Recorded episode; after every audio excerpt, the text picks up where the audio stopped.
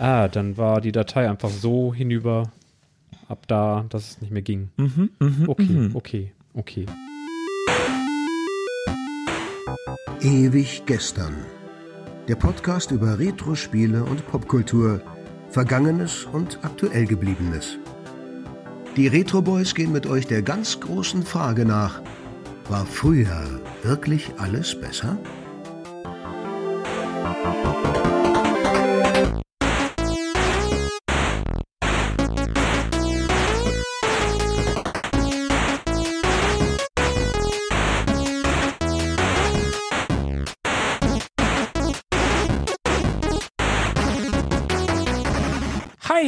Herzlich willkommen. 14 Tage sind rum und wir machen eine Fortsetzung. Es ist wieder ewig gestern mit den Retro Boys. Ich bin Markus Mein Name ist Tobi, hallo. Drei von vier, hier ist Philippe. und Sebo meldet sich kurz aus dem Off. Hi, ich bin Sebo. Ja, hallo Sebo, hallo ihr beiden. Schön, dass wir uns wieder eingefunden haben zu einer, ich habe es eben gerade schon gesagt, zu einer Fortsetzung. Tobi, wir haben es letztes Mal angekündigt in unserem Off-Talk. Die letzte Folge war ein technisches Desaster, um es mal vorsichtig auszudrücken. Da ist echt alles schiefgegangen, was schiefgehen konnte. Ja, das stimmt. Das war irgendwie verrückt. Wir wissen auch nicht so genau, welche Fehlerquellen letztendlich nun schuld waren, aber sei es drum, egal. Wir hoffen einfach das Beste für heute. Denn Sebu hat immer noch nicht alle Fragen beantwortet bekommen von uns und hat noch eine ganze Reihe weiterer uns gestellt. Und da machen wir uns heute dran. Ja, und es gab tatsächlich auch nicht nur Fragen von Sebo. Wir haben Hörer. Wir haben Hörer. ja, tatsächlich. Wir Es haben gibt einen Hörer. Es gibt zwei, zwei. Zwei sogar. Es gibt Leute, die uns hören. Also nicht nur Hörer, sondern auch aktive Hörer, die mitmachen. Ja, ja, ja. Danke sehr. Ja, also zwei Hörer haben wir schon mal und an der Stelle schon mal vorgreifend vielen Dank dafür. Wir haben ein paar Fragen eingesendet bekommen. Aber erstmal starten wir mit Sebus erster Frage, würde ich sagen. Also, ja, erster seiner Frage. Ja, Ja, für, den heutigen, für die heutige Runde. sagen für wir die heutige Runde seine erste Frage. Klopfen wir auf Holz, dass die Technik heute mitmacht und wir versuchen, Sebo vom Band laufen zu lassen. Mats ab. Ja. Glaubt ihr an Aliens? Ja, schon. Also nicht so an diese Greymen, die irgendwie ankommen und einem Dinge in den Popo stecken. Aber ich denke schon, da draußen muss es doch auch irgendwie eine andere Lebensform geben. Und sei es nur eine Art Bakterium oder sowas. Das kann man ja auch schon als Leben durchgehen lassen. Eine andere spannende Idee finde ich auch, was ist, wenn es Aliens gibt und wir können die gar nicht sehen, weil die außerhalb unseres Wahrnehmungsspektrums existieren. Unser Gehirn ist ja steuert ja quasi die Infos, die wir bekommen, die wir zum Überleben brauchen. Wir sehen ja nur bestimmte Dinge und auf eine bestimmte Art und Weise. Und vielleicht filtert das die ganzen nervigen Aliens, die die ganze Zeit nur rumhängen und Quatsch machen, einfach raus. Who knows? Oder wir können sie gar nicht wahrnehmen. Und es ist wie bei Lovecraft. Und wir werden wahnsinnig, wenn wir sie sehen könnten. Viele Optionen. Aber ja, ich denke schon, irgendwas wird es da schon geben. Kann ja nicht sein, dass in so einem riesenweiten Weltall wir die einzigen sind, die rumhängen und es wirklich so einzigartig ist, dass uns das passiert ist. Tja, Freunde, wie sieht's aus? Sind wir alleine oder ist da noch etwas da draußen, Philippe? Also, wir, wir sind komplett alleine. Die Simulation wurde nur für uns gebaut. Alles andere hätte zu viel Rechenkapazität erfordert, um da auch noch irgendwelche Aliens, die wir eh niemals erreichen können, Stand jetzt einzubauen. Oder Fermi-Paradox, was ist passiert? Der große Filter. Alle, die es so weit schaffen könnten, dass sie mit uns kommunizieren könnten, sind irgendwo gegengekracht gegen eine Evolutionsmauer. So, hm, zu viele Atomwaffen entwickelt und haben sich selber in die Luft gejagt. Jetzt sind sie auch alle weg. Also ja, ja, eig- eigentlich das, was Sebu sagt. Da draußen gibt's was und ob es jetzt ein Bakterium ist oder Phasen verschoben zu unserer Realität ist, whatever, wird's schon geben. Ist aber für uns erstmal nicht so relevant. Die werden ja nicht dahergeflogen kommen, diese grauen Männchen mit ihren Analsonden. Oder was meinst du, Markus? Ja, ihr mit euren Analsonden. Beim letzten Mal erzählt ihr immer noch irgendwie, dass ihr wenig Klamotten gerne tragt. Also, dass ihr nicht gerne viele Klamotten tragt, so rum. Jetzt weißt du auch warum. Ja, okay. Geht halt schneller mit der Analsonde. Eben. Ekelhaft. Außerirdische. Also ich bin da auch bei Sebo. Ich glaube ganz klar, dass es da draußen irgendwo irgendwas gibt. Da halte ich es ganz mit Jodie Foster im Film Contact, die in irgendeinem Vortrag da sagt, dass es mehr Sonnen als Sandkörner auf der Welt gibt. Und dann sagt sie, wenn es da nichts weiter gäbe, das wäre doch eine ziemliche Platzverschwendung. Das stimmt. So, und das finde ich ganz nett. Und ich glaube definitiv, dass es irgendwo außerirdisches Leben gibt. Ob es jetzt Aliens gibt, also sprich intelligentes Leben, das ist schwieriger, glaube ich per se aber auch dran. Ich glaube, dass es diesen Zufall wie bei uns, ich glaube nicht, dass das einfach nur ein Zufall ist, der nie irgendwo anders wiederholt wurde. Ob diese Wesen die Möglichkeit haben, uns zu besuchen, da wage ich ganz stark dran zu zweifeln. Das Problem ist, dass die Energien, die dafür notwendig sind, so krass groß sind. Und wir sehen ja bei uns auf dem Planeten schon, was mit zu viel Energie für Schindluder getrieben wird. Und wenn man dann überlegt, dass so jeder so irgendwas, äh, eine Batterie hätte, die quasi so viel Energie wie eine Atombombe hat oder noch mehr, da braucht ja nur einer mal sagen, ach, ich finde das hier aber alles nicht mehr so toll. Ja, dann mhm. war's das. Und um den Punkt zu überwinden, da muss eine, eine Gesellschaft schon sehr fortschrittlich im Denken sein, sehr pazifistisch, sehr auf den Erhalt und weniger auf sich gegenseitig kaputt machen gemünzt sein. Insofern, also die Entwicklung der Technik muss langsamer sein als die Entwicklung der Gesellschaft. Mhm. Mhm. So. Also nein. Und bei uns ist es nun mal so, die Technik entwickelt sich viel schneller als die Gesellschaft.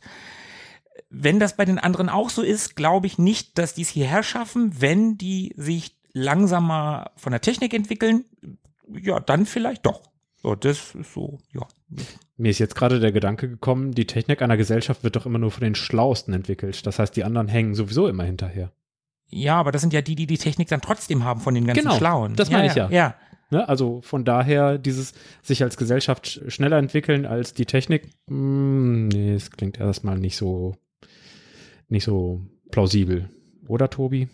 Ja, ich habe eigentlich manchmal eher den Eindruck, dass es sich in verschiedene Richtungen entwickelt. Also, dass die Gesellschaft sich zurückentwickelt, während die Technik irgendwie immer größer und weiter geht. Mhm. Aber ich halte es im Grunde wie Fox Mulder, um den auch mal mit ins Boot zu holen. I believe und äh, I want to believe. I want to believe. Ich guck's ja gerade. Ja, ja, passt, passt. Auf jeden Fall glaubt er und ich glaube natürlich auch, dass da irgendwo irgendwas ist. Also aus den gleichen Gründen, die ihr eben auch alle schon genannt habt, da kann ich mich nur anschließen. Warum sollte ausgerechnet in diesem für uns überhaupt nicht im Ansatz vorstellbar großen Universum und allem, was darüber hinausgeht, äh, nichts weiter sein als nur wir? Das kann ich mir beim besten Willen nicht vorstellen. Und wenn wir sagen, dafür ist viel Energie notwendig, um uns zu besuchen oder um andere Planeten zu bereisen, das können wir ja auch nur immer aus unseren eigenen Maßstäben heraus beurteilen. Für uns ist da sehr viel Energie notwendig und für uns ist es sehr aufwendig, diese Energie zu produzieren. Das mag für andere Lebewesen vielleicht ganz anders aussehen, aber keine Ahnung, was weiß ich denn schon? So ein natürliches Wurmloch oder ein Slipstream, das wäre es natürlich. Da kann man natürlich Entfernungen überbrücken, ohne gleich eine ganze Dyson-Sphere, um die eigene Sonne zu bauen. Also, wer weiß, vielleicht gibt es auch tatsächlich humanoide Wesen, die aussehen wie die Aliens, die wir uns so vorstellen. Oder so ähnlich zumindest. Mhm. Warum denn nicht? Also, keine Ahnung. Wer, woher soll man es wissen? Ja, irgendwo da draußen. Ja. ja, die Wahrheit, ne? Grüße gehen raus. Ja, liebe Außerirdische, äh, äh, invasiert uns bitte nicht. Nur wenn ihr pazifistisch seid. Ja, ja, dann, dann kommt gerne vorbei und zeigt uns eure Technik und macht uns besser. Ja. Bis dahin, ähm, hoffen wir erstmal, dass Sebus Frage beantwortet ist. Bis dahin bleibt am Drücker. Moment, Moment. No. Die, die Außerirdischen sollen am Drücker bleiben. Also, ja, ja. Ihr bleibt bitte am Drücker. Und ihr Hörer bitte erstmal an den Geräten. Wir sind noch nicht fertig. Genau, dann wir gehen mal weiter und hören uns mal an, was Sebo noch so zu fragen hat. Beste 80s, 90s Zeichentrickserie. Äh, wenn ich ehrlich bin, wo ist denn da die Frage? Das ist ja quasi eine Aussage, aber das kann man natürlich als Frage verstehen. Für mich ganz eindeutig äh, Saber Rider and the Star Sheriffs. Killed He-Man, Killed Thundercats ist besser als die Jetsons. Ich finde ich sogar besser als Captain Future oder als Cool McCool. okay, viele Dinge sind viel besser als Cool McCool. Als die eigentlich ziemlich geile Robocop-Serie als Captain Planet hast du nicht gesehen. Nee, ganz eindeutig für mich, oder hier Marshall Bravestar, wer braucht den schon? Der hat so ein komisches, sprechendes Roboterpferd. Nein, Saber Rider, die Starship ist ganz eindeutig die krasse Serie für mich als Kind, Jugendlicher, ne? als junger Jugendlicher. Die hat mich ganz stark geprägt, hat meine Liebe für Science Fiction aufgegriffen. Es gibt Riesenroboter. Ich liebe wenige Dinge so sehr wie Riesenroboter und jede Folge. Und die haben ein Raumschiff, das ich auch in einen Riesenroboter verwandeln kann. Und die sind cool. Der eine hat ein Rennauto, das voll cyber zukunftsmäßig aussieht und Raketen und Laser schießen kann. Und der andere sieht aus wie ein Cowboy und hat ein Flugzeug und nur der Chef ist ein bisschen lame. Und ach, April ist voll hübsch und äh, ich weiß gar nicht, was April hat. Ich glaube, die steuert einfach Ramrod. Außerdem äh, wohl der beste Titeltrack für eine Zeichentrickserie ever.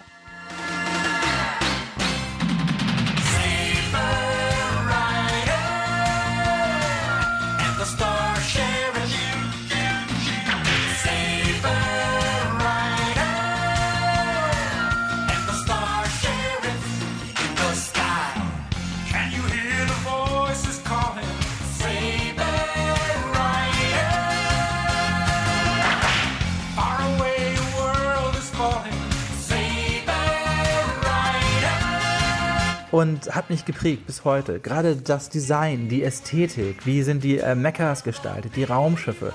Das ist ganz, ganz doll meins. Als Kind habe ich auf dem ähm, Spielplatz Saber Rider und Star Wars gespielt. Ich war immer Fireball, weil er das coole Auto hatte. Ja, Cole konnte fliegen, aber Fireball hat dieses extrem coole Auto. Also unbedingt und auf jeden Fall Saber Rider und die Star. Saber Rider. The Star Sheriffs in the sky. Und jetzt kann ich den Rest auch noch singen, aber jetzt bin ich lieber ruhig.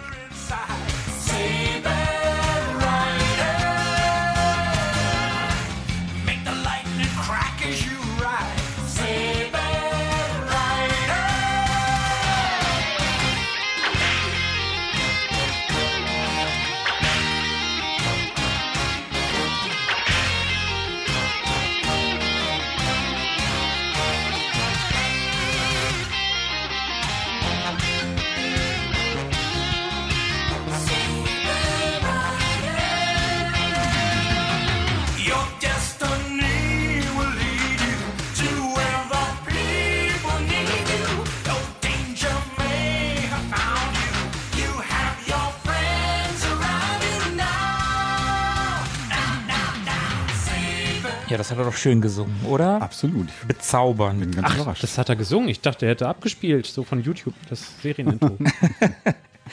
ja, war knapp daneben. Äh, ich habe es auch nur gemerkt, weil der Schuss nach Saber Rider gefehlt hat. Oder ja, dieses Schussgeräusch, dieses.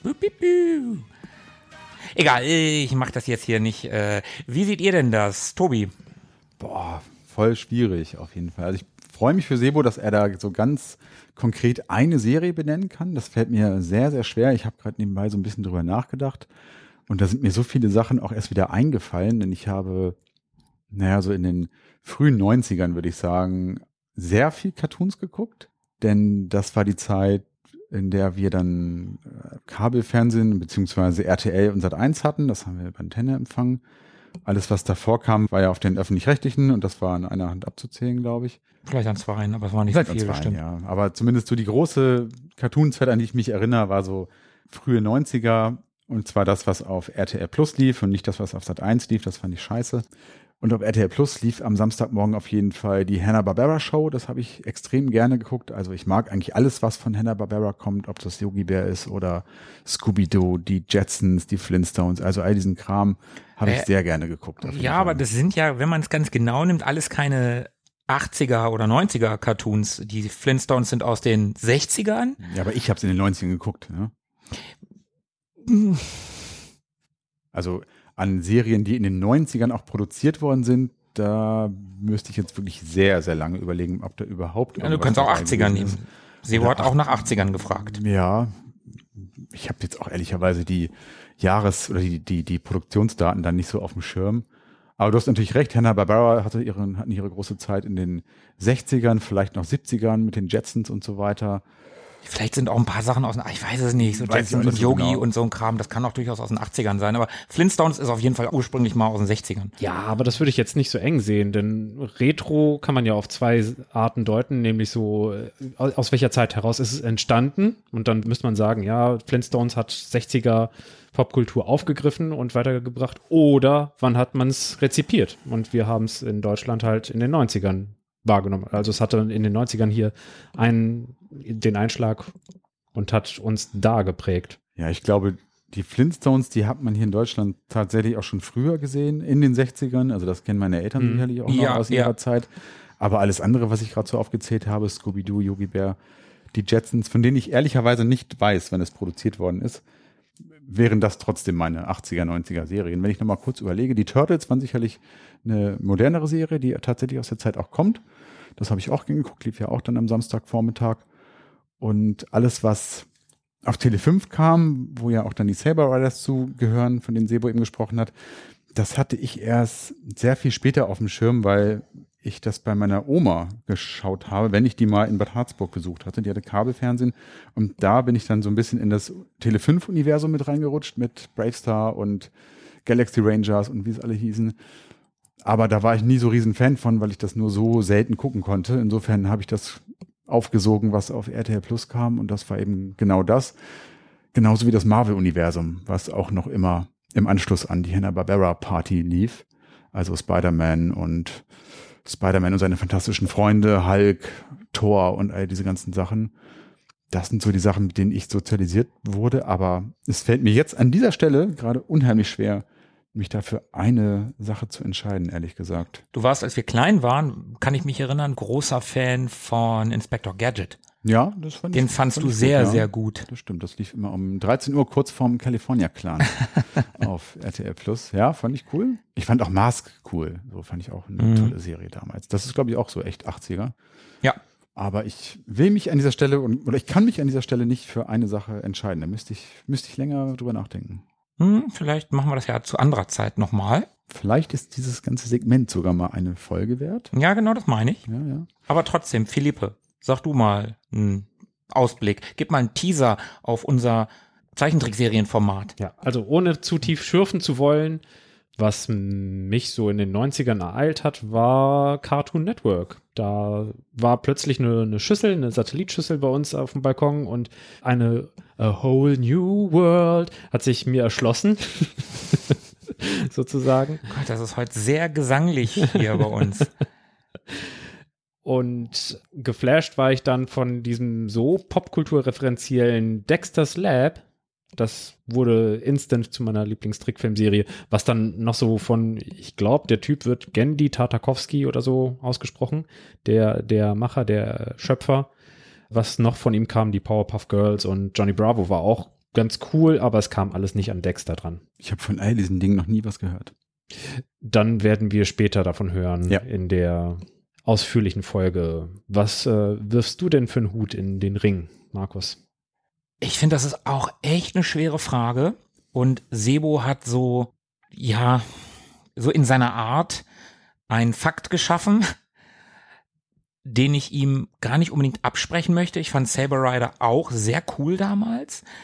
Aber was ich in den letzten Jahren immer wieder gemerkt habe, Sachen, die damals halt cool waren, finde ich jetzt gar nicht mal mehr so cool. Also oft nicht. Ich habe einige meiner Kindheitsserien, die ich sehr toll fand. Tobi, wir haben mal Danger Mouse Mhm. eine halbe Folge geguckt und die gehen nicht lang und es war nicht zu ertragen. Es war so schrecklich. Eine dieser Serien, die tatsächlich auf den Öffis kam. damals, Genau, ne? genau, bei Spaß am Dienstag mit Mhm. Zini. Ja. Und das ging gar nicht. Ich habe mit meiner Freundin mal eine Folge Ghostbusters geguckt, also The Real Ghostbusters. Mhm. Fand ich auch schrecklich. Und ich weiß nicht, haben wir das zusammen geguckt oder habe ich alleine mal eine Folge Mask geguckt? Also ich habe auch mal ein paar geguckt von nicht so langer Zeit. Ich Und weiß aber nicht, ob es mit dir Das ist war. auch grausam und ich habe ganz oft Probleme damit, wenn die Schurken in diesen Serien wie die absolut letzten Trottel dargestellt werden. Da habe ich heutzutage wirklich Probleme mit. Ist okay, wenn das kindgerecht dargestellt wird, aber seid doch bitte keine Trottel. Und die Schurken in diesen ganzen genannten Serien sind halt immer Trottel gewesen, was ich gesehen habe. Also bei, bei Danger Mouse, das war generell furchtbar. Die Mask-Jungs, also Miles Mayhem geht ja noch, aber seine ganze Bagage um ihn herum, das sind alles Volltrottel. Einfach ein Dagger. Oh ja, ganz schlimm, ganz schlimm. Kann ich nicht mehr gucken, was ein bisschen schade ist, weil ich habe Mask wirklich geliebt. Aber wenn ich mal so in mich gehe, habe ich mal auf drei runtergebrochen. Eine habe ich eben noch mit reingenommen, eigentlich es nur zwei. Ich habe noch eine mit reingenommen, weil Tobi gerade die Regeln erweitert hat mit den Flintstones. Ach so, ja, wenn wir dabei sind, dann nehme ich eine Festplatte mit allen Serien, die in den 80ern und 90ern produziert worden sind. Gibst sie deinem zehnjährigen Ich und schummelst, wie Sebo in der letzten Folge. Ich würde nämlich dann Tom und Jerry nehmen. Hm. Die ganz alten Cartoons aus den 40ern, die habe ich ja auch in den 80ern gesehen, logischerweise. Ne, hier vielen Dank für die Blumen Mhm. Von äh, Udo Jürgens. Udo Jürgens, genau. Ich immer, ich habe Lindenberg gerade nur im Kopf gehabt mit Udo. Wäre auch eine coole Interpretation. ja, das stimmt. Und das ist etwas, was ich heute noch richtig gut gucken kann. Ich kann immer noch Tom und Jerry gucken und finde es super, super gut. Dann etwas moderner und aus den 90ern und sehr 90er und sehr durchgeknallt ist Roccos modernes Leben. Mhm. Das war in einer Zeit, da war ich in, einer Ausbildung und war eigentlich schon voll rausgewachsen aus diesen ganzen Zeichentrickserien. Aber irgendwie, also diese ganzen anderen, was gab's damals noch? Große Pause, Cat Dog, Ar hey Arnold, Duck und so, dieses, das war ja alles Nickelodeon. Mhm. Habe ich nichts von gesehen, aber irgendwie bin ich auf Roccos modernes Leben hängen geblieben und fand die so witzig. Da war immer so eine Erwachsenenebene drin in dieser Serie. So ein bisschen Trash Simpsons. Ja, gut, Simpsons ist natürlich auch, ja, ne, aber nee, nein, nein. Simpsons steht für sich selbst. Das Ja, ist ein Simpson- Phänomen für sich selbst. Ja. Das kann man nicht einfach als oh, 80er, 90er Trickfilm Nee, abstempeln. nee, nee, nee. Und um die Gegenthese zu Sebo aufzumachen, der andere beste Titeltrack, den es jemals gegeben hat, Galaxy Rangers, No Guts, No Glory.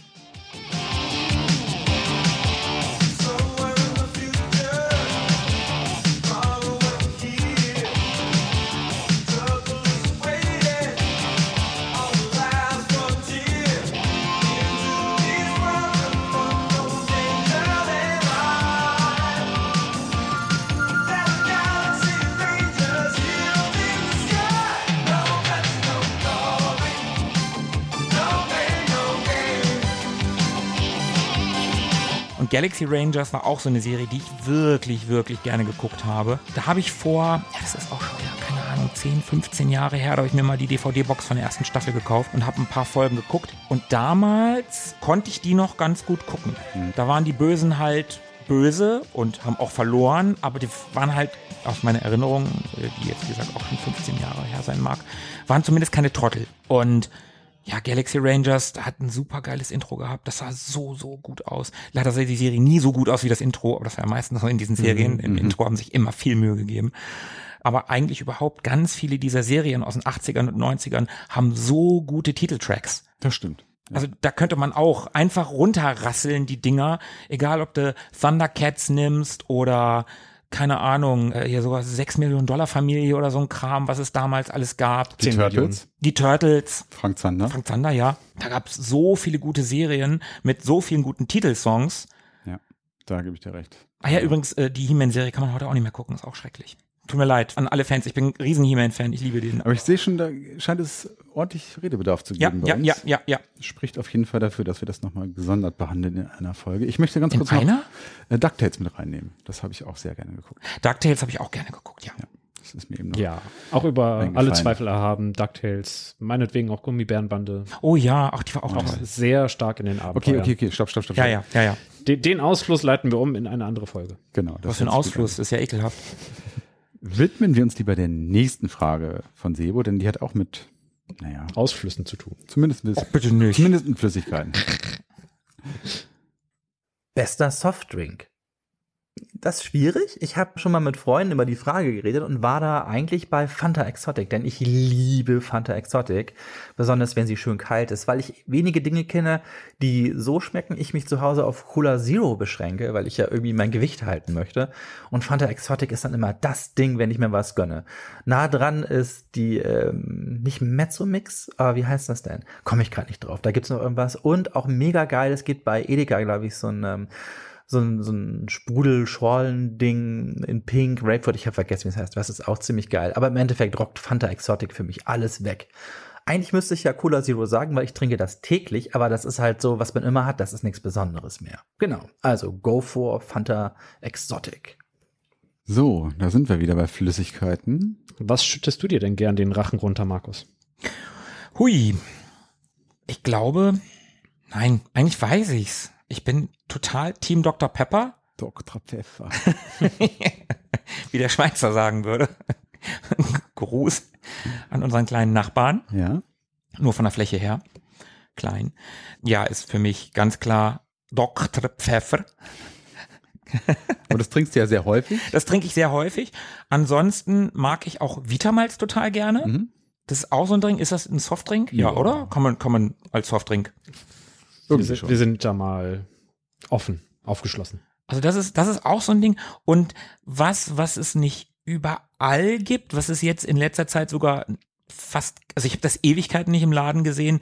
Ich mag die Mate Cola total gerne. Ich bin überhaupt kein Fan von Club Mate, ist überhaupt nicht meins, aber die Mate Cola ist geil.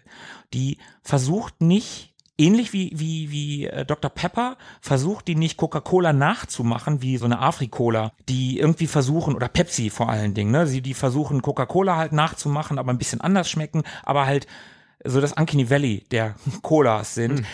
n- Zu nah dran, also sehr nah dran an der normalen Cola, aber irgendwas stimmt nicht. Und eine Dr. Pepper schmeckt anders und auch eine Mate Cola schmeckt anders als eine normale Cola. Und das sind so die drei, die ich sagen würde. Das sind so meine drei, die ich mit Abstand am liebsten trinke. Hauptsache braun. Ja, und wenn es mal nicht braun und nicht so extrem ungesund sein soll, dann auch gerne mal ein Cherry Tea. Mhm. Ja, kann ich Den, den roten mitgehen. Räubusch, den mag ich auch sehr, sehr gerne. Tobi, bei dir? Auch extrem schwierig, aber da du und auch Sebo jetzt ja mehr als einen Softdrink genannt habt, kann ich da ja auch ein bisschen auffächern. Also ich glaube, so ein All-Time-Classic bei mir und ich muss sagen, ich trinke nicht so oft und so viel Softdrinks, ehrlich gesagt. Ich trinke eigentlich so im tagtäglichen nur Wasser, aber wenn, dann trinke ich sehr gern Spezi, also finde ich, finde ich schon geil und dann am liebsten entweder die Paulaner Spezi oder diese Spezie, die auch genauso heißt. Es gibt so ein, ich weiß nicht von welcher Marke, ich glaube, es ist eine eigene Marke, dieses orange-blau-weiße Label, steht Spezi drauf. Sind Schraubverschlüsse, sieht man nicht so oft in den Läden, aber die ist noch ein bisschen geiler. Also Spezi finde ich super, auch lieber Schwipschwapp als Mezzomix. Gerne auch selbst gemischt mit ein bisschen mehr Fanta drin, ein bisschen mehr Orange. Das ist schon, ja, es ist so mein All-Time-Classic, würde ich sagen, wenn es richtig schön kalt ist. Ansonsten gibt es eine Geschmacksexplosion bei mir, wenn es um Fanta Mango geht. Kommt über das Meer. Äh, Richtig. Das tut sie oder das, das tat sie, denn es gab Fanta Mango in den 80ern als eine der wenigen Fanta-Sorten abseits von Orange hier bei uns in Deutschland und dann war das ganz neu und besonders und ich mochte die sehr gerne und dann gab es die nämlich jahrzehntelang nicht. Also ich glaube, die kompletten 90er und auch die frühen 2000er gab es Fanta Mango nicht in Deutschland und dann irgendwann haben sie die hier wieder hergestellt und als sie die wieder im Regal hatten und ich die aufgemacht habe, das war wirklich ein Flashback, das kann ich kaum in Worte fassen und das hält bis heute an. Also wenn ich Fanta Mango aufmache, rieche oder schmecke, dann bin ich wieder in den 80ern, das ist wirklich ein Phänomen. Und zu guter Letzt, was ich auch noch sehr gerne mag, ist Ginger Ale zum Beispiel. Ja, Ginger Ale ist auch nett, das stimmt. Auch richtig lecker, wenn das schön kalt ist. Gerne auch das ganz schnöde Schweppes Ginger Ale, das mag ich fast am liebsten. Es gibt so viele andere von Henrys und wie sie alle heißen, auch alles lecker, aber ich glaube, das Schweppes, das hat schon so eine richtig schöne Süße. Das mag ich auch sehr gerne. Und klar mag ich auch normale Cola und Fanta und alles, was so dazugehört. Aber das sind so, glaube ich, meine drei Favorites. Genau. Philippe, Ich kann mich relativ gut auf das beschränken, was ich hier vor mir stehen habe. Lemonade, und zwar die grüne, Mhm. weil es einfach nach Limette schmeckt. Es gibt einige andere Softdrinks, die vorgeben oder in Anspruch nehmen, nach Limette zu schmecken. Und ich habe Jahrzehnte noch nicht mal wahrgenommen, dass sie den Anspruch erheben. Und dann erst so, ach, das soll das sein. Ah ja, in Ordnung. Und Lemonade schmeckt tatsächlich danach. Ich mag das Aroma. Und mir ist es auch sehr sympathisch, dass sie Stress bekommen haben hier in Deutschland, weil sie sich als Limonade bezeichnet haben, aber dafür zu wenig Zucker beinhalten. Also schmeckt Wenig. super macht und hat zu wenig Zucker. rein. Ja, okay. Cool. Ja. Und ansonsten probiere ich mich gern wild durch alles durch, aber Hunger holt man sich woanders und getrunken wird aber zu Hause bei Lemonade. Okay. Moment, das ist doch eigentlich, ne, egal. Durst holt man sich woanders, Appetit. Naja, äh, sei es damit beantwortet. Almdudler ist auch geil. Almdudler ist auch Oh, sehr geil. auch gut. Bitter Lemon ist auch geil. Mhm. Oh, so viele Drinks. Auch eine eigene Folge wert. Vielleicht nicht, aber Vielleicht kann man das immer mal wieder so einstreuen. Ja, eigene Folge. Und ihr, ihr sagt dann, wir machen mal einen Poll auf. Jedes Mal, wenn wir sagen eigene Folge und dann dürfen die Hörer, dürfen dann wie, wie, wie früher beim Wunschfilm, weißt du noch? Ja, ja. Heute haben wir übrigens Bluna auf dem Tisch stehen, neben der Lemonade. Da sind wir alle ein bisschen, oder? Ja, ja. Auch lecker. Aber gut, gehen wir weiter und gucken mal, was Sebo noch von uns wissen möchte. Nämlich, Hard oder easy? Wie schwer habt ihr es gerne? Ganz ehrlich, ich hab's gern einfach. Wenn ich Videospiele spiele, dann will ich gerne, also inzwischen den normalen, aber früher auch immer noch ganz gerne den leichten Schwierigkeitsgrad, denn mir geht es darum, Spaß damit zu haben. Wenn es schwer ist, finde ich es anstrengend und anstrengend bedeutet für mich Arbeit. Und arbeiten tue ich schon genug. Wenn ich ein Spiel spiele, will ich entspannen. Dann möchte ich gerne auch mächtig sein. Und ich denke mir immer, ich bin doch der Held. Mir sollten diese Sachen leicht fallen. Ne? Ich bin doch was Besonderes. Also, warum sollte ich Schwierigkeiten haben? Ich bin doch derjenige, der losgeschickt ist und keine Ahnung, die feindliche außerirdische Macht aufzuhalten, das Königreich zu retten oder den Drachen zu erschlagen. Macht's mir einfach, Leute. Warum nicht? Ich hab's schon schwer genug im normalen Leben. Hat das so schwer? Ah, Ich weiß ja nicht. naja. Naja. Philippe, hart? Ja, ja. Oder easy? Oh, die Frage ist aber nicht einfach. Die ist echt schwer. Die ist sozusagen hart. Gefällt mir. Was schon, auch schon die Antwort ist. Das ging schnell. Tobi? Nein. Philippe, möchtest du das auch begründen? Ich habe schon mal darüber schwadroniert, was ich mal gern für ein Tattoo haben wollte. Nämlich Plus Ultra. Das ist das Logo des Wappens der spanischen Flagge. Als es damals hieß, so bis zum Ende der Erdscheibe und nicht weiter. Non plus ultra. Danach fällst du mit dem Wasser runter. Und unter der spanischen Flagge hieß es, ja, nee. Wir, machen das. Wir schieben die Grenzen weiter nach außen.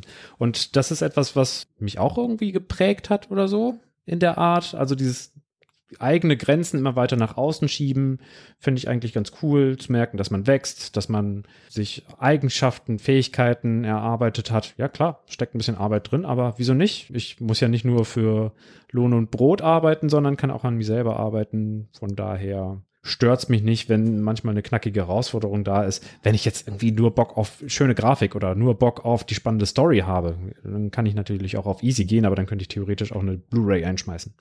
Also wenn es ums Spielen, Spielen geht, dann darf es mich gern fordern und dann darf es auch bis hin zu hart gehen. Und du, Tobi, wie hältst du es mit der Härte? Ich habe ja keine spanische, keinen spanisch-kulturellen Hintergrund. Insofern halte ich es wie Sebo. Ein bisschen zumindest. Ich mag es auch eher einfach. Also wenn ich die Möglichkeit habe, beginne ich eigentlich mit dem einfacheren Schwierigkeitsgrad. Ich habe auch keine Lust, mich anzustrengen. Ich habe auch keine Lust, frustriert zu sein. Ich spiele, um mich zu unterhalten und um Spaß zu haben. Und das gelingt mir nicht, wenn ich andauernd sterbe, verliere oder irgendwo runterfalle. Da habe ich keinen Bock drauf. Ich mag aber auch Progression. Das heißt, wenn ich irgendwas in einem leichten Schwierigkeitsgrad durchgespielt, beziehungsweise vielleicht auch nur gelernt habe und so die Basics drauf habe, dann wechsle ich auch gerne mal in einen schwierigeren Schwierigkeitsgrad. Aber ich mag es auch eher erstmal zugänglich und einfach. Und von daher würde ich erstmal sagen, alles easy. Markus, wie ist bei dir? Bei mir ist nichts easy. Nee, also auf easy würde ich nicht spielen, weil da halte ich es tatsächlich wie Philippe und sage, dann kann ich auch eine Blu-ray einschmeißen oder halt einen Walking Simulator spielen. Die auch cool sind. Ja, ja, klar, keine Frage. Darum sage ich ja, ne? Dann kann ich auch einen Walking Simulator spielen. Wenn ich nur Grafik bewundern möchte, wenn ich ein Spiel spiele, möchte ich auch ein bisschen Herausforderung haben. Also bei mir kommt das sehr auf auf die Spieler an. Ich habe mittlerweile, wenn ich zum Beispiel 3D-Shooter spiele, gehe ich fast immer auf Hard. Also so ein Call of Duty spiele ich immer auf Hard oder so ein Halo, wo Hard wirklich auch hart war, war Doom. Also die Neuauflagen jetzt von Doom, das von 2016 und das Eternal, die waren wirklich schon knackig. Aber so ein Wolfenstein zum Beispiel, das habe ich auch in Hard dann gespielt. Und das war auch okay. Konnte man auch spielen. Bei so Prügelspielen zum Beispiel, ich mag ja total gern Fighting Games. Und da würde ich aber nicht auf Hard spielen, weil da bin ich nicht gut genug für.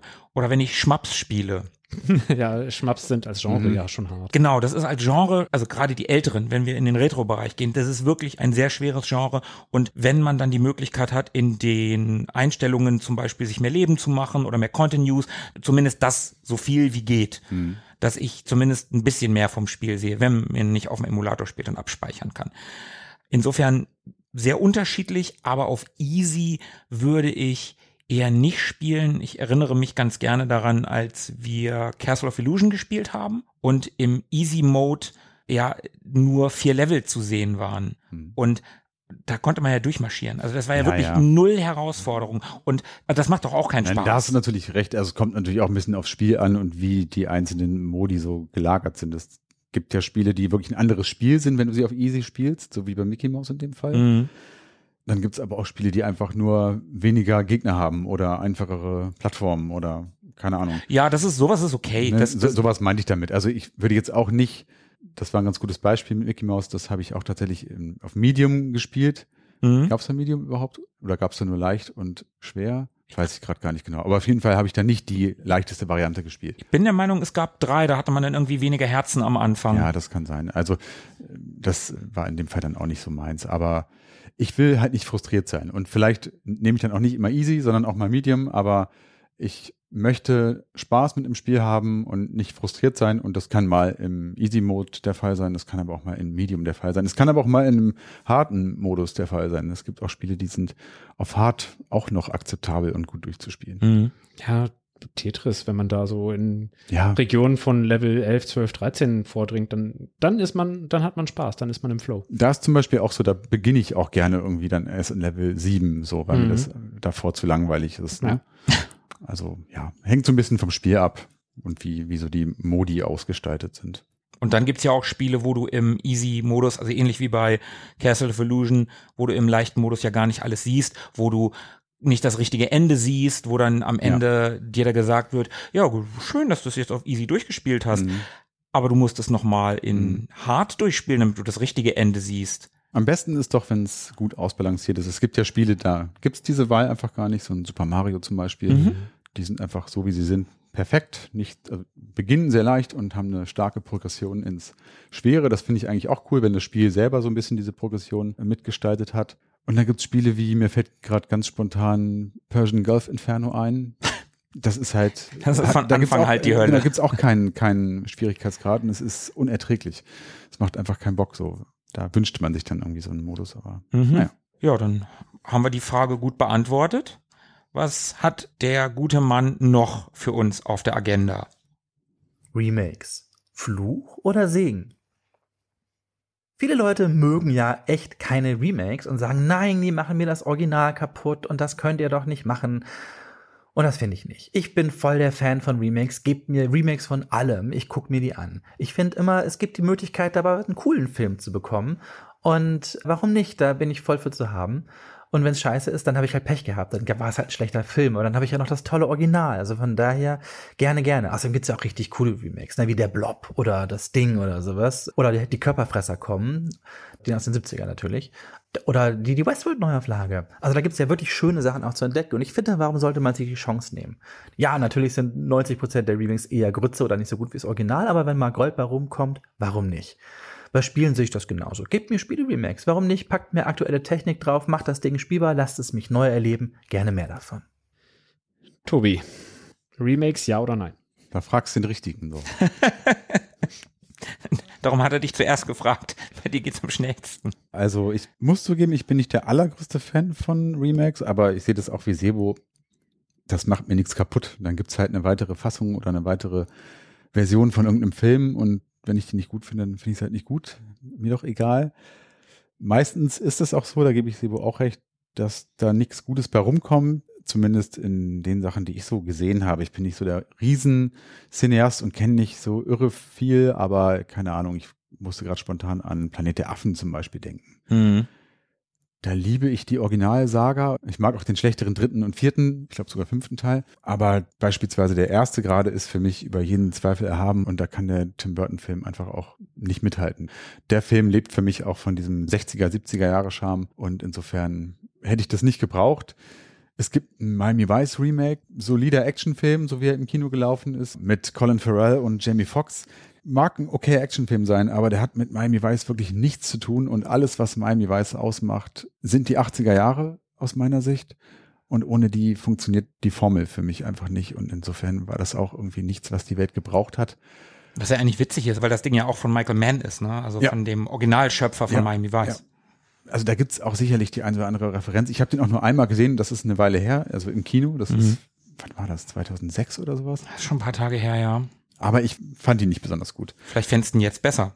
Möglich. Vielleicht muss ich dem auch nochmal eine Chance geben. Es gibt da einfach so ein paar Klassiker, die sind so gut, so wie sie sind, die brauchen kein Remake. Es braucht kein Remake von Zurück in die Zukunft oder Star Wars Oh ja. oder solchen Sachen. Das wäre schon fast Blasphemie. Auf der anderen Seite gibt es ja auch Menschen, die nicht so alt sind wie wir und die haben vielleicht auch keine Lust, sich irgendwelche alten Schinken anzugucken, die dreimal so alt sind wie sie selber und die vielleicht mit einem Remake an die Story rangeführt werden auf eine Interpretation, die auf ihre Generation gemünzt ist. Für die ist es dann vielleicht gar nicht so schlecht, wenn sie dann einen aktuelleren Planet der Affen sehen und dadurch vielleicht an das Original kommen, den sie sich nie angeguckt hätten. So, das ist vielleicht ein ganz, ganz nettes Vehikel so, aber ja, ich persönlich brauche die meisten Remakes eigentlich nicht. Philippe. gibt nicht viele Optionen, die ein Remake so einschlagen kann. Also entweder es ist ein gutes Remake, was etwas zugänglicher macht, sei es jetzt äh, ein Spiel oder ein, ein Film. Wenn es an aktuelle Spiel- oder Sehgewohnheiten angepasst ist, dann ist doch prima. Also wenn es ein bisschen schneller geschnitten ist oder wenn die Einbettung in eine nachvollziehbare Welt ist oder die Referenzen aktualisiert sind, ist doch cool. Oder wenn Quality of Life bei Videospielen so mit reingebracht wird, mit jederzeit speichern können beispielsweise oder äh, irgendwelche Komfortfunktionen in Menüs oder in Inventaren oder so, Mhm. ist doch prima. Oder die nächste Option ist, man kommt überhaupt erst drauf, dass es davon ein Original gab. So, ach Mensch, Mhm. hätte ich ja nicht gedacht. Das ist ja interessant. Wie ist denn das Original? Und dann findet man heraus, wie gut das Original sein könnte. Genau, ja. Oder es ist schlecht und man kennt das Original und dann ist das Original im Vergleich sogar noch besser, als man es vorher in Erinnerung hatte. Ja. Das sind so die Optionen, die mir durch den Kopf gehen. Von daher, go for it. Remakes. Oder, Markus? Ich sehe das ganz ähnlich. Ich habe auch überhaupt nichts gegen Remakes. Bei Videospielen bin ich sogar, okay, die letzte Generation war sehr Remake-lastig, das war ein bisschen übertrieben. Aber so generell bei Videospielen, wenn man sich frühe 3D-Grafik anguckt, die ist nicht gut gealtert. Und ich habe Ach, jetzt stellst du dich aber an. Und- das war wunderschön auf der PlayStation 1. Ich habe ich hab vor einiger Zeit tatsächlich Resident Evil 2 und 3 in den Remakes gespielt. Und das waren ganz großartige Spiele, ganz großartige Remakes, die wirklich nochmal, ja, das Spiel, das waren andere Spiele als damals, klar, ne? Die Kamera war halt eine Schulterkamera und das war ein anderes Spiel. Aber es war ein cooles, sinnvolles Remake. Und dann finde ich das bei Videospielen auch toll, oder wie du, Philippe, gerade sagtest, mit den Quality of Life Features jederzeit abspeichern können oder von mir aus auch besser gesetzte Speicherpunkte. Ne? Gibt ja auch dieser, diesen Autosave und so. Ne? Das ist alles, alles cool. Bei Filmen sehe ich das vielleicht noch ein bisschen differenzierter. Da bin ich bei Tobi. Es gibt so Filme, Zurück in die Zukunft ist definitiv so ein Film, der gehört einfach nicht geremaked. Also wenn da ein Remake käme, das, also ich würde wenige Remakes boykottieren, aber das geht einfach für mich gar nicht. Für, für mich ganz persönlich. Oder Indiana Jones. Jetzt ist der neue Indiana Jones draußen. Mhm. Und nee, Indiana Jones gehört nicht geremaked. Macht es irgendwie mit einem verjüngten Harrison Ford oder nehmt von mir aus einen neuen, wenn ihr neue machen wollt. Oder lehnt an.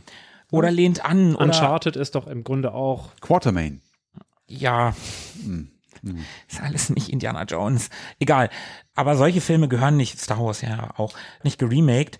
Bei anderen Dingern denke ich aber, es gibt so Remakes, die sind nicht schlechter als das Original. Es gibt Remakes, wo ich sage, okay, je nachdem, was du zuerst geguckt hast, gerade wenn die USA europäische oder asiatische Filme remaken, The Departed ist so ein Ding, der ja auf Internal Affairs aus, glaube Korea ist das Original, basiert, wo ich dann denke, ja, also ich habe The Departed nicht gesehen, das soll ja aber ein Meisterwerk sein. Jeder sagt, stimmt. wie geil dieser Film ist.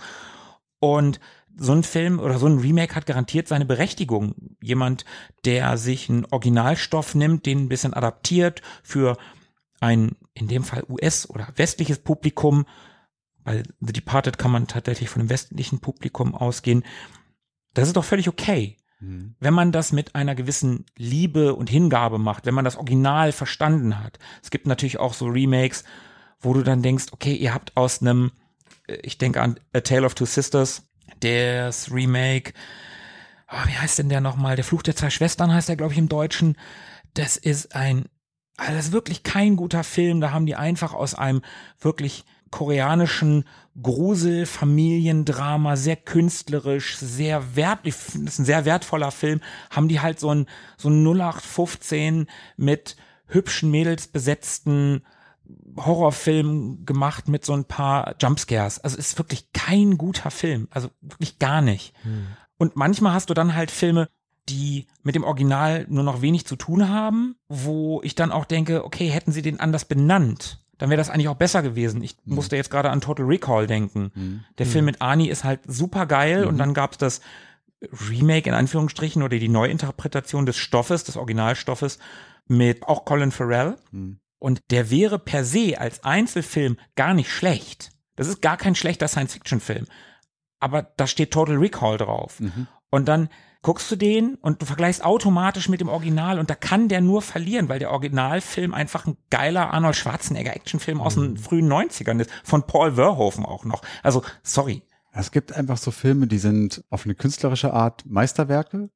Ob das jetzt an der schauspielerischen Leistung liegt oder an der Produktion oder an, an der Regiearbeit. Und die macht es natürlich jedem Remake sehr schwer. Mhm. Ne, Das sind alles Filme, die wir jetzt gerade genannt haben. Indiana Jones oder Star Wars oder Zurück in die Zukunft oder Total Recall zum Beispiel.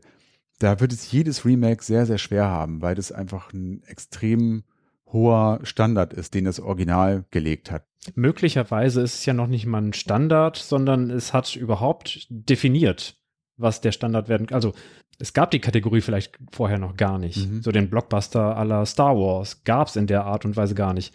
Also die haben nicht auf einem Kontinuum den Standard angehoben, sondern sie haben es erschaffen. Und das sind dann einfach für sich perfekte, ja, wie ich gerade sagte, so eine Art Kunstwerk. So. Und Mhm. sowas zu fälschen oder zu imitieren, kann eigentlich selten besser werden. So bei Departed zum Beispiel, was du gerade meintest, das Original ist relativ unbekannt, Mhm. dieser koreanische Film, Ja, ja, zumindest in der westlichen Welt. Und ich will mich jetzt nicht zu weit aus dem Fenster lehnen, aber ich nehme an, auch in Korea wird es nicht der klassischste Klassiker aller Zeiten sein. Und der wurde jetzt von Scorsese neu interpretiert und hochkarätig mit DiCaprio und mit Martin Sheen und Mark Wahlberg und Jack Nicholson besetzt. Und Und äh, hier, Bourne, Jason Bourne.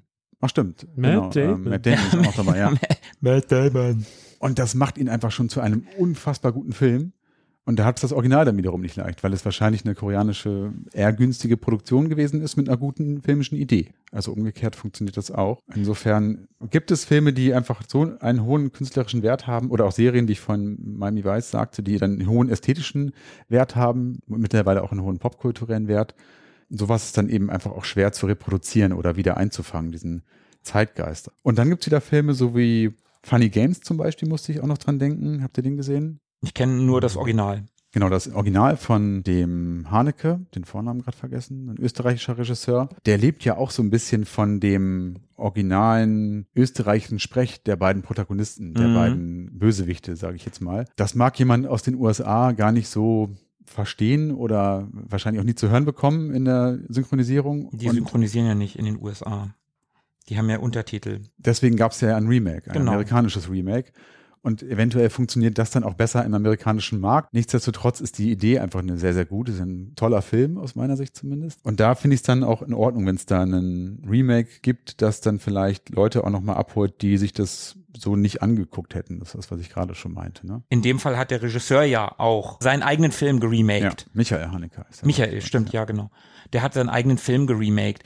Da sehe ich das auch noch mal ein bisschen anders, aber trotzdem, die Amis neigen ja dazu, solche Stoffe immer auch ein bisschen glatt zu bügeln. Mir fällt da auch noch So finster die Nacht ein. Das ist ein schwedischer Film im Prinzip. Ich sag immer, der kleine Vampir für Erwachsene.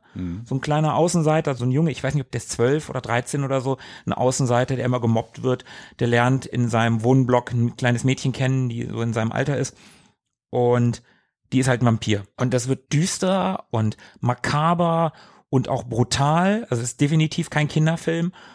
Und Den haben die Amis geremaked. Also das ist eine Buchvorlage, das Buch habe ich gelesen. Im Film wird logischerweise schon einiges weggelassen und im US-Remake wird dann nochmal ein ganzer Handlungsstrang weggelassen.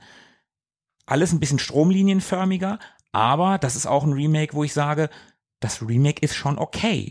Das ist ein guter Film und wenn du die Wahl hast zwischen den beiden, würde ich den schwedischen gucken. Also ich würde den europäischen Film gucken. Aber wenn jemand zuerst den US-Film guckt, der macht keinen Fehler. Das ist auch ein guter Film. Das ist, was du gerade gesagt hast, Tobi. Die beiden sind dann Paar. Die Amis haben geremaked, haben das Original, würde ich mal sagen, verstanden und übertragen das in ihren Kulturkreis. Jetzt in dem Fall kann man nicht in den westlichen Kulturkreis sagen, weil die Schweden ja auch im Westen leben. Also das ist auf jeden Fall näher an uns dran als Korea. Aber das ist für mich ein, auch ein okayes Remake. Also ich finde immer, wenn ein, ein Werk, ein Film irgendein Faktum hat, das den Film definiert, ob das ein Schauspieler ist oder einen Look oder einen Zeitgeist vielleicht, dann wird es halt schwierig. Also ich muss jetzt gerade an Kevin denken zum Beispiel, die Kevin-Filme. mhm. Die leben von Kevin und den beiden Banditen. Mhm. Und ich möchte in diesem Film niemand anderes sehen als Macaulay Culkin und Joe Pesci und seinen Kumpel. Sonst ist es für mich nicht Kevin. Brauche ich mir nicht angucken. Daniel Stern.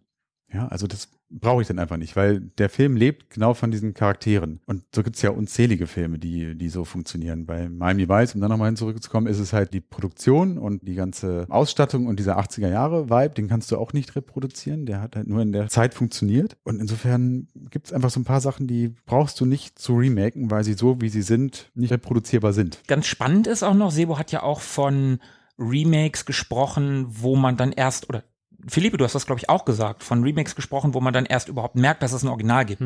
Ich muss da gerade an die glorreichen Sieben aus den 60ern, 60 glaube ich, Mhm. denken. Mit Jules Brenner, mit Steve McQueen und unserem deutschen Horst Buchholz. Mein Vater hat mir damals gesagt, dass der da mitspielt. Ich habe gesagt, Vater, du spinnst doch ein, ein Deutscher in einem US-Western. Ja, er hatte aber recht. Und der basiert ja nun auf die Sieben Samurai, was ja ein japanischer Samurai-Film ist. Und da gibt's ein Remake von 2016, ich bin mir nicht ganz sicher, mit Chris Pratt und mit Denzel Washington. Sind halt so ein paar namhafte Schauspieler aus der Jetztzeit. Und der Film zieht einen dann vielleicht zu dem alten Film und dann vielleicht auch zu den Sieben Samurai. Das ist dann spannend. Und die Filme sind aber auch so weit auseinander. Ich meine, 1960, das ist wirklich lange her. Und ich finde, wenn man sich dann Remakes von solchen Filmen anguckt, dann sieht man ganz oft mit so einem heutigen Blick, wenn man sich heute Kevin anguckt, dann denkt man, boah, ist dieser Film weiß. So, im ersten Kevin fällt mir, nee, im zweiten Kevin fällt mir eine schwarze Figur ein, im ganzen Film. So dieser Polizist am Ende. Oder ich gucke jetzt gerade Akte X, hatte ich vorhin gesagt. Die sind alle weiß. Das sind nur Weiße. Das ist halt schon krass. Und die Serie ist aus den 90ern. Und wenn du dann solche Dinger guckst, wo dann Horst Buchholz, ein Deutscher, ein Mexikaner spielt. Ja, das ist so dieses Winnetou-Ding, ne? Ja, ne? Und dann wird das aktualisiert, das wird auch in den Zeitgeist gebracht. Dann kann das auch eine Berechtigung haben, wenn das vernünftig gemacht wird. Ne? Man nimmt den originalen Film und verändert das ein bisschen. Die haben das Setting in dem, in dem neuen glorreichen Sieben auch ein bisschen verändert. Also klar, immer noch Wilder Westen, aber es ist halt eine, eine andere Stadt. Also es ist halt ein anderes Wildwest-Setting so ein bisschen. Das ist auch okay. Verändere was, mach kein 1 zu 1 Remake. Psycho ist ein gutes Beispiel. 1 zu 1 Remake. Ich weiß nicht, ob ihr das gesehen habt, von Gus Van Sant, glaube ich, war das aus den 90ern Nee. wirklich Einstellung für Einstellung nachgefilmt. Dialoge exakt die gleichen. Die haben nur eine Null beim Geld hinten dran gehängt. Das war der ein, das Einzige, was sie mit Zeitgeist angepasst haben. Das funktioniert einfach nicht. Du kannst einen Hitchcock nicht eins zu eins nachfilmen und denken, du machst einen guten Film. Das ist kein guter Film. Ich glaube, es steht und fällt viel mit dem, mit dem Schauspieler oder mit den Schauspielern. Also ich habe die glorreichen Sieben nicht so richtig auf dem Schirm, muss ich gestehen. Ich habe den wohl mal gesehen irgendwann, aber das ist sehr lange her. Ich glaube aber, dass der Film nicht wegen einem bestimmten Schauspieler funktioniert, auch wenn Joel Brinner eine charismatische Figur ist. Mhm. Aber ich glaube, die Story kann auch mit einer anderen Besetzung funktionieren. So viel Strahlkraft hat er da, glaube ich, dann doch nicht. Insofern kann ich mir schon vorstellen, dass da so ein Remake funktionieren kann. Wir haben auch gerade eben kurz über Computerspiele gesprochen. Das möchte ich einmal noch kurz aufgreifen. Da sehe ich das auch ein bisschen anders, weil wir da so von Service Features und Quality of Life Features gesprochen haben. Da sehe ich das auch so, ne? Dieses Thema Evolution statt Revolution. Also es gibt bestimmt viele Sachen, die man heutzutage in Computerspielen besser machen kann, weil sie damals einfach aufgrund von technischen Limitierungen nicht besser zu machen waren oder aufgrund von vielleicht wirtschaftlichen Umständen, die das Spiel in der Produktion mitbestimmt haben. Das sehe ich dann auch durchaus so, wenn ich heute ein Spiel spiele, was einfach nicht mehr so schwierig ist wie damals, weil es nicht mehr für die Arcade gemacht worden ist. Oder weil ich Mehrfachauswahl in Echtzeitstrategie-Spielen Mhm. benutzen kann. Ne? Es wird irgendwelche technischen Gründe gehabt haben, warum das nicht funktioniert hat. Und jetzt ist es halt Standard und das ist ja auch gut so. Also da sehe ich das auch ein bisschen anders auf jeden Fall. Und ich glaube, dass alte Spiele aufgrund von technischen Limitierungen nicht gut gewesen sind. Die sind ja meistens nicht deswegen schlecht gealtert, weil sie von der Story schlecht waren. Hm. Vielleicht manchmal, weil die Spielidee noch nicht ausgereift war. Ja, das ist ein sehr guter Punkt. Wenn man sich da so einem alten Spiel nochmal annimmt und das an einigen Stellen verbessert und aufpoliert, da habe ich da gar nichts gegen. Also gerade bei diesen LucasArts Special Editions, die dann irgendwie ein bisschen geiler aussehen, mochte ich das ganz gerne eigentlich. Ich habe da auch überhaupt nichts gegen. Ich habe der The Tentacle in dem Remaster gespielt, was dann ja die Pixel weggenommen hat und einfach eine Zeichentrickoptik darüber gelegt hat. Und bei Vollgas haben sie es auch gemacht. Das sind wirklich immer noch die Originalspiele, sieht halt toll aus. Bei den Monkey Island Dingern fand ich es per se auch okay, aber ich verstehe auch jeden, der sagt, er findet es schrecklich. Kann ich, Aber kann ich total nachvollziehen. Ich mag das Original am Ende auch lieber, weil es gepixelt ist. Monkey Island sagst, die haben zum Beispiel spielerisch eine tolle Evolution durchgemacht. Wenn ich mir die Werben und das Inventar angucke, da haben sie ja im Laufe der Spiele viele gute Verbesserungen eingebaut. Bei Echtzeitstrategiespielen habe ich gerade schon gesagt, die Mehrfachauswahl, das hat auch gut funktioniert. Die Ego-Shooter-Steuerung, die Mhm. erst durch Halo so richtig angekommen ist, wo sie heute ist. Ne, also da gab es schon berechtigte Gründe, auch Dinge anders und vielleicht auch besser zu machen. Bei Filmen, die stehen so für mich als Gesamtkunstwerk und haben selten eine technische Limitierung. Klar, die Special Effects waren andere früher, hatten Mhm. dafür ihren ganz eigenen Charme, aber wenn ein Spielfilm hochwertig produziert worden ist in den 80ern, dann ist der wahrscheinlich auch heute noch ganz gut anzuschauen. Ja, ja, gibt natürlich ein paar Filme, die sehr effektlastig Ähn- sind. Ähnlich wie sehr gut gepixelte Spieler, Mhm. ne, die, wo wirklich der Zenit der Pixelkunst in den 90ern erreicht worden ist. Das kannst du heute auch noch super spielen. Klar, wenn die Technologie noch in den Kinderschuhen steckte, siehe Polygongrafik und 3D in den frühen Playstation-Spielen, das möchte man sich heute nicht mehr antun. Da ist man froh um einen Remake, Mhm. weil heute einfach die technischen Limitierungen nicht mehr da sind. Aber auch da, wenn es ein Remake gibt, ich muss es ja nicht spielen. Also es muss mir nicht gefallen. Ich halte fest, ich wünsche mir von Star Wars ein Bollywood-Remake. Ich Genau, das wollte ich damit sagen. Äh, Zurück in die Zukunft ein hochstilisiertes Remake aus Südkorea und Indiana Jones. Nein, noch besser. Miami Vice bitte in Südafrika nachgedreht.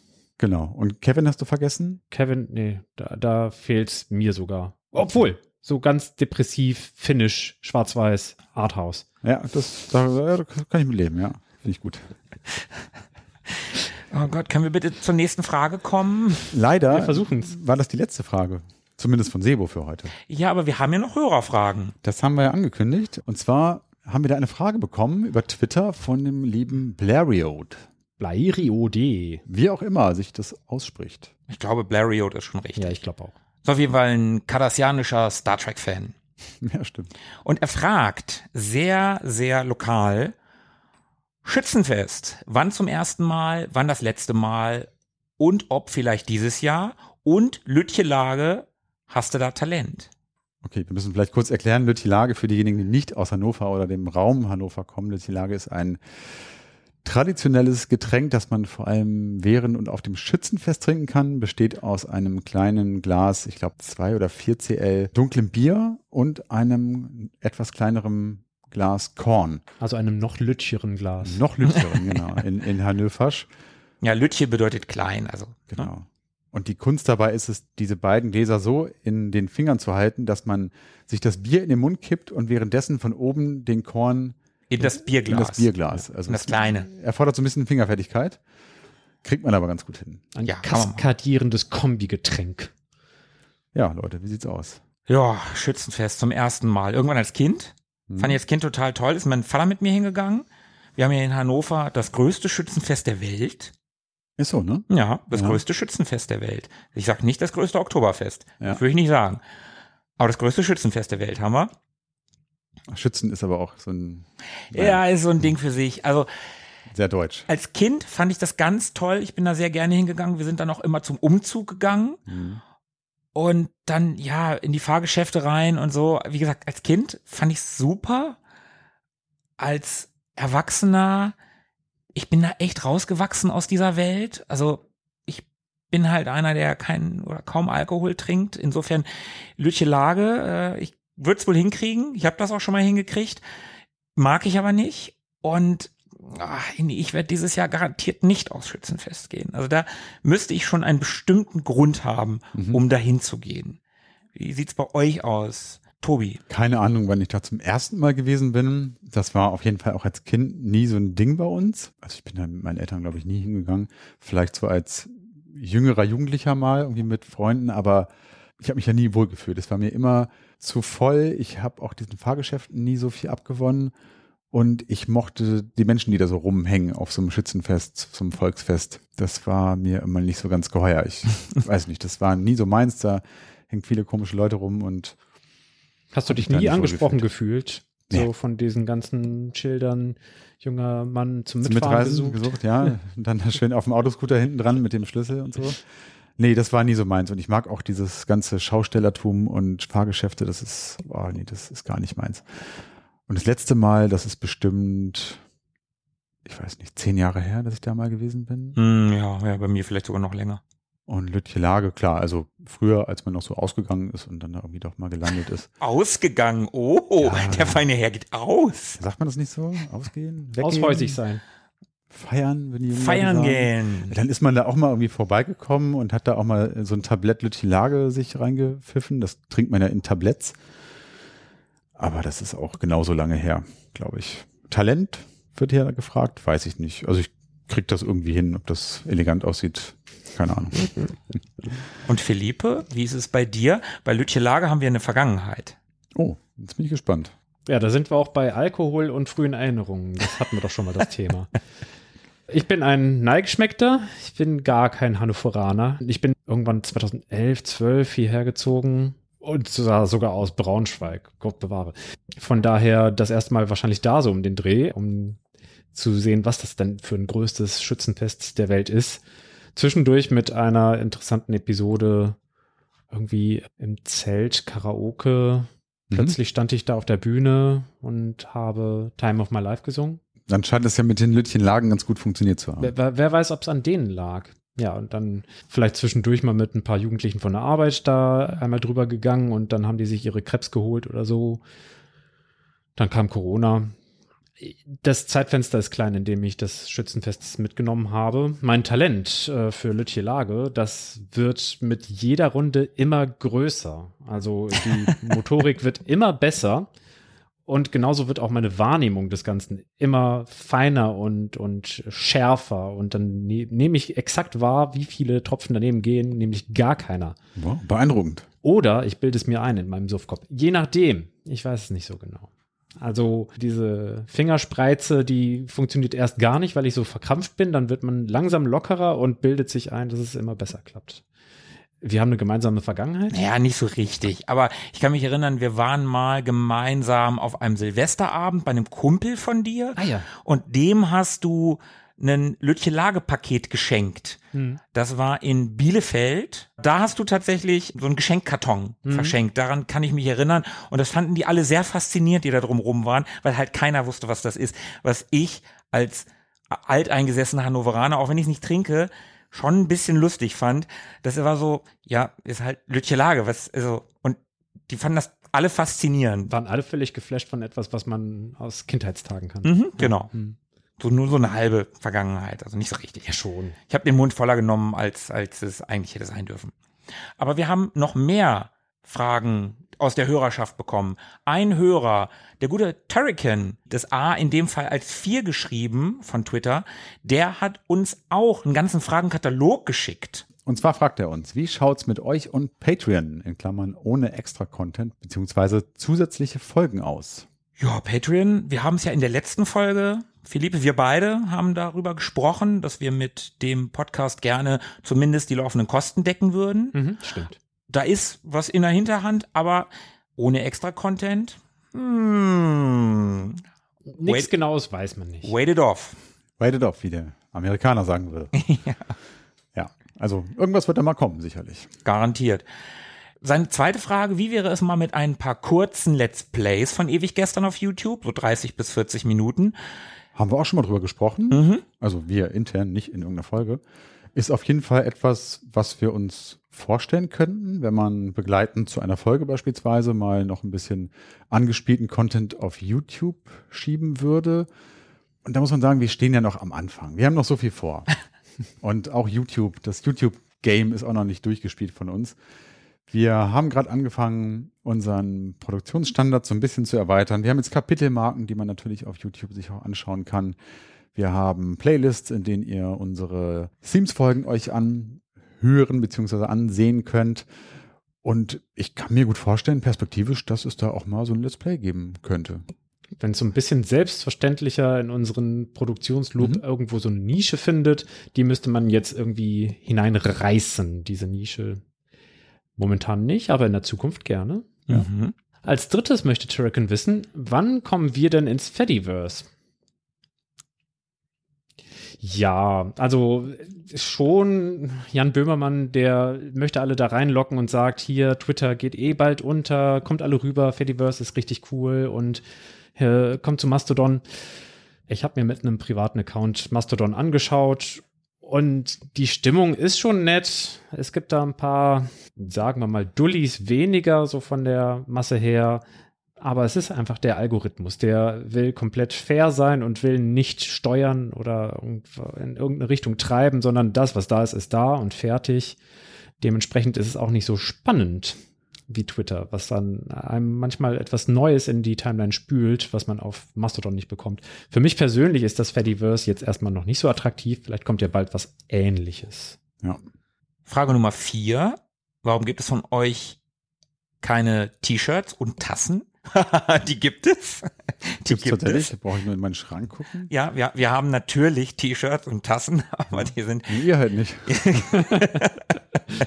die kriegen nur ganz besondere Rolle. Nein, wir haben halt noch kein Merch. Ja, auch das ist so ein Thema. Wie gesagt, wir stehen noch sehr weit am Anfang und auch das Thema Merch wird irgendwann mal eine kleine Rolle spielen. Ja. Aber wir wollen halt nicht einfach so raushauen, ne? Wir wollen schon irgendwie Ja. was Besonderes. Was nett. Ja, da hängen auch so viele Dinge dran. Ich glaube, es gibt erstmal in unserem Produktionsalgorithmus, so hast du es gerade so schön genannt, noch ein paar andere Dinge, die wir vorher feinschleifen müssen und in Gang kriegen sollten, Ja. bevor wir uns dann damit beschäftigen. Aber auch das ist nicht nur Zukunftsmusik. Ja, Just-in-Time-Logistik, da, um Lagerkosten niedrig zu halten, ist jetzt vielleicht doch ein bisschen ambitioniert und ansonsten kommen wir vielleicht nicht hinterher mit dem Drucken. Dies, das, ihr, ihr merkt schon, es ist so viel langweilige Logistik da dran.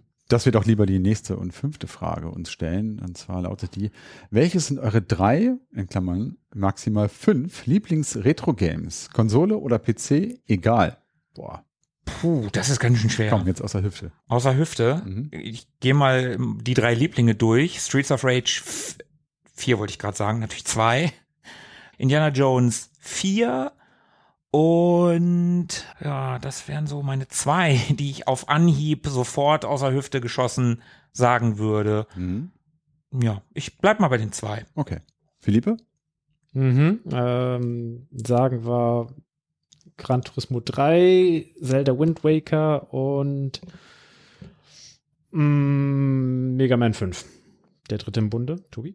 Ich befürchte, dass wir die Frage vielleicht sogar schon mal irgendwie beantwortet haben.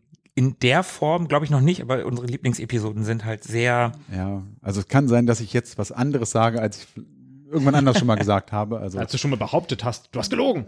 also mit Sicherheit wäre das ein Super Mario Titel. Ich bin da so ein bisschen am überlegen, ob das Super Mario Bros. 3 auf dem NES wäre oder Super Mario World. Ich würde World nehmen. Ich nehme noch, Entschuldigung, ich muss dich unterbrechen. Ich glaube, ich nehme noch Symphony of the Night mit rein. Das fand ich auch Okay. einfach fantastisch. Mhm. Auch wenn ich es jetzt erst also für den Podcast gespielt habe, das erste Mal. Damit hätte ich dann so die Jump-and-Run-Abteilung abgedeckt. Ich würde noch Lemmings dazu nehmen. Und zu guter Letzt wäre das, wow, jetzt wird es echt schwierig. Ich tendiere zwischen Echtzeitstrategie und Adventure. Maximal fünf. Du darfst noch zwei. Ah, okay, stimmt, fünf. Das steht ja in Klammern. Dann nehme ich natürlich Day of the Tentacle Hm, als. Adventure. Und als Echtzeitstrategie, also ich mag schon Age of Empires sehr gerne, vor allem den zweiten Teil. Ich habe aber auch sehr gerne Stronghold gespielt. Ich nehme Stronghold mit rein und äh, Cannon Fodder mit rein. Oh ja, ja, das ist auch ein schönes Spiel. Ja, haben wir eine schöne Bandbreite. Ja, aber definitiv. Sechstens, spielt ihr lieber 2D, 3D oder Virtual Reality Games? Ich mag es, wenn ein Spiel sich satt anfühlt, dass man so richtig das Gefühl für, für, den, für die Geschehnisse auf dem Bildschirm hat. Und das ist mit fortschreitenden Physik, in Anführungszeichen Engines, immer besser gelungen. Und die gibt es nun mal häufiger in 3D-Games. Virtual Reality habe ich noch gar nicht gespielt. Da sage ich tatsächlich 3D. Und du, Markus? Ich habe auch noch nie Virtual Reality Games gespielt. Bin ich auch komplett raus. Bei 2D oder 3D, das kommt auf das Spiel an. 3D-Shooter spiele ich lieber in 3D. Ja, klingt vernünftig. Und ein 2D Jump'n'Run lieber in 2D. Geht aber auch in 2,5D. Nein, es kommt aufs Genre an und, und worauf ich gerade Bock habe. Also ich habe da keine echte Vorliebe. Ich mag beides, 2D oder 3D. Nur frühes 3D ist halt, haben wir ja schon öfter gesagt, ist halt nicht gut gealtert. Vernünftige Steuerung ist da wichtiger. Ist mir egal. Tobi? Das sehe ich auch so. Das kommt sehr aufs Spiel an und darauf, worauf ich Bock habe. Auch ich bin bei Virtual Reality raus. Wenn man mich jetzt fragen würde, ob ich lieber ein Mario 64 spiele oder ein Super Mario World, was ja so ganz gut das 2D und 3D abbildet, dann würde ich mich immer für 2D entscheiden. Ich Mhm. mag Mario 64, auch wenn das Ganze dann noch so in den Kinderschuhen gesteckt hat. Aber ich finde, dass ein Jump'n'Run einfach besser funktioniert in 2D und sich einfach besser steuern lässt und es macht mir persönlich mehr Bock. Wobei, wenn ich jetzt die Wahl hätte zwischen Mario, keine Ahnung, bleiben wir bei Super Mario World und einem Super Mario Odyssey, Hm? dann wäre es schon wieder schwieriger, weil Mario 64 würde ich auch ganz klar Mario World präferieren. Ganz klar. Bei Odyssey wäre das schon wieder so, da funktioniert es halt gut. Ja, es funktioniert gut. Aber wir haben auf der Switch zum Beispiel das New Super Mario Bros. Mhm. Und auch das Odyssey. Und auch da spiele ich das erstgenannte lieber. Okay. Ich mag einfach die Steuerung lieber. Ist Mir vertrauter und macht mir mehr Spaß. Mhm. Die nächste Frage beantworte ich mal schnell. Ein ikonisches Pfaff-Icon für die ewig gestern Website wäre hilfreich, wenn man im Browser schon 100 Tabs geöffnet hat. Ja, das ist wahr. Und auch die Website wird nicht, nicht ewig noch so aussehen, wie sie jetzt aussieht. Es wird auch mal eine neue Website geben und dann bekommt sie mit Sicherheit auch ein ikonisches Pfaff-Icon. Das kann ich versprechen. Frage Nummer 8. Informiert ihr euch regelmäßig über Neuigkeiten aus der Retro-Gaming-Szene oder spielt ihr ausschließlich die Spiele, welche für ewig gestern relevant sind? Ich informiere mich absolut. Ich bin total hinterher, gucke diverse YouTube-Channels, was so Retro-Gaming-mäßig passiert. Klar auch wirklich Retro-Gaming, also tatsächlich moderne Spiele, die sich anfühlen wie alte Spiele. Das ist ja echtes Retro-Gaming. Das mag ich total gerne. Jetzt kommt hier gerade der äh, Besserwisser durch, Entschuldigung. Das finde ich total toll. Das ist ein, für mich ganz, ganz tolles Thema. Aber ich mag auch das, was klassischerweise als Retro bezeichnet wird. Also echte alte Spiele. Ich bin da total hinterher, was da, was da so passiert. Heißt nicht, dass ich alles weiß und von allem mitkriege, weil ich habe dann da halt so meine zwei, drei YouTuber oder meine zwei, drei Websites, wo ich gucke. Und wenn die darüber nicht groß berichten, dann kriege ich das auch nicht mit. Aber demnächst kommt ein neues Double Dragon zum Beispiel. Finde ich voll geil, habe ich schon vorbestellt, freue ich mich tierisch drauf. Wieder gepixelt übrigens, voll, voll cool. Toxic Avenger kommt ein, kommt ein Beat'em Up, freue ich mich auch tierisch drauf. Das, das ähm, Turtles-Spiel oder das Final Vendetta, was Sebo und ich zusammen besprochen haben, auch ganz toll, habe ich auch durch solche Kanäle mitbekommen. Also ja, ich bin da schon hinterher. Aber wie gesagt, mein News-Wissen hat auf keinen Fall irgendwelche Ansprüche auf Vollständigkeit. Wie sieht's bei dir aus, Philippe? Ich bin zu 98 Prozent in diesem Themenbereich unterwegs, um sozusagen die Klassiker aufzuarbeiten oder mich äh, generell so mit der Geschichte auseinanderzusetzen. Das heißt, mit dem Aktuellen habe ich so gar nicht, gar nicht so viel am Hut, sondern versuche wirklich aufzuholen, was so die großen Punkte in der Vergangenheit waren. Von daher bin ich, wenn es explizit um Neuigkeiten geht, bin ich da ziemlich raus. Und Tobi, bei dir? Also ich beziehe da meine Informationen aus zweiter Hand, nämlich von Markus. Also ich, ich selber informiere mich ehrlicherweise fast gar nicht über Neuigkeiten in der Szene. Das ist dann eher so das, was wirklich von Markus dann mal so kommt. Ich bin da sonst eigentlich auch raus und beschäftige mich eher wie Philippe damit, ja, Klassiker nachzuholen und das beschränkt sich dann auch, wenn ich ehrlich bin, zeitlich bedingt auch auf die Recherche, die dann mit unseren Folgen zu tun hat. Aber es ist, glaube ich, für mich ein ganz ausgewogenes Konzept. Was ich wissen muss, das bekomme ich dann von dir mit, Markus. Manchmal gibt es ja auch auf Twitter irgendwie was zu lesen, was man so mitbekommt. Aber, Ja, genau. Ja. Twitter ist auch ein guter Newsfeed für solche Sachen, wenn man da so gewissen Retro-Gamern folgt. Da kriegt man auch ganz gut was mit. Ja. Wobei ich tatsächlich mehr über YouTube beziehe an, an, an News, was das anbelangt. Ja, und damit sind wir durch mit den Fragen von Terrican. Er hofft noch, dass es nicht zu viel war. War schon nicht wenig, aber wir haben alle beantwortet. Wenn ihr gut drauf seid, dann macht's wie Blariot oder Terrican. Schickt uns auch Fragen. Dann werden wir das Format hier gerne auch am Leben lassen. Ja, ja, auf jeden Fall. Sebo fragt, geht in die nächste Runde und dann fragt Sebo vielleicht Fragen von euch. Da sind wir mal gespannt. Also schickt uns gerne Fragen zu, schickt sie uns, schickt sie Sebo, teilt sie uns irgendwie mit. Es gibt ausreichend Möglichkeiten, uns zu finden. Und damit haben wir es mal wieder. Scheint so, ja. Dieses Mal hoffentlich, die Aufnahme läuft immer noch, alle drei Equalizer schlagen noch aus. Die Batterien sind auch noch nicht leer von unserem Zoom. Es kann eigentlich nur besser werden als die letzte Folge. Also zumindest aus technischer Sicht. Also du meinst, äh, in keiner der drei Spulen hat sich Bandsalat gebildet. Hoffentlich. Nun gut, dann bleibt uns nicht viel übrig, als euch zu danken, dass ihr bis hierhin mal wieder durchgehalten habt. Wenn es euch gefallen hat, lasst es uns gerne wissen auf den Kanälen, die euch da zur Verfügung stehen. Schreibt uns gerne auf Twitter, lasst uns eine positive Bewertung da auf Apple Podcast oder Spotify. Schreibt uns einen Kommentar auf unserer Website www.ewiggestern.de. Ja, ja, guckt sie euch noch mal an, bevor die neue Lounge. Ja. Tobi hat das gerade schon angedeutet. Kommt schnell vorbei, macht einen Kommentar. Schnell, schnell, schnell, Ja, also schnell. so schnell auch nicht. Tick-Tack, Tick-Tack. Ich wollte die Leute nur dazu animieren, dass sie mal ne, ja, so okay, ein okay. paar Ja, ja, Kommentare dann, schreiben. dann, dann, dann beeilt. Dann würde ich sagen, hören wir uns in 14 Tagen wieder. Und bis dahin, Philippe, dir gebührt wie immer das wundervolle Schlusswort. Habt einen wunderbaren sommerlichen Zeitraum bis dahin. Bleibt am Drücker. Bis dahin. Bis dann, ciao. Ciao. Mögen die Retro Boys mit euch sein. Immer.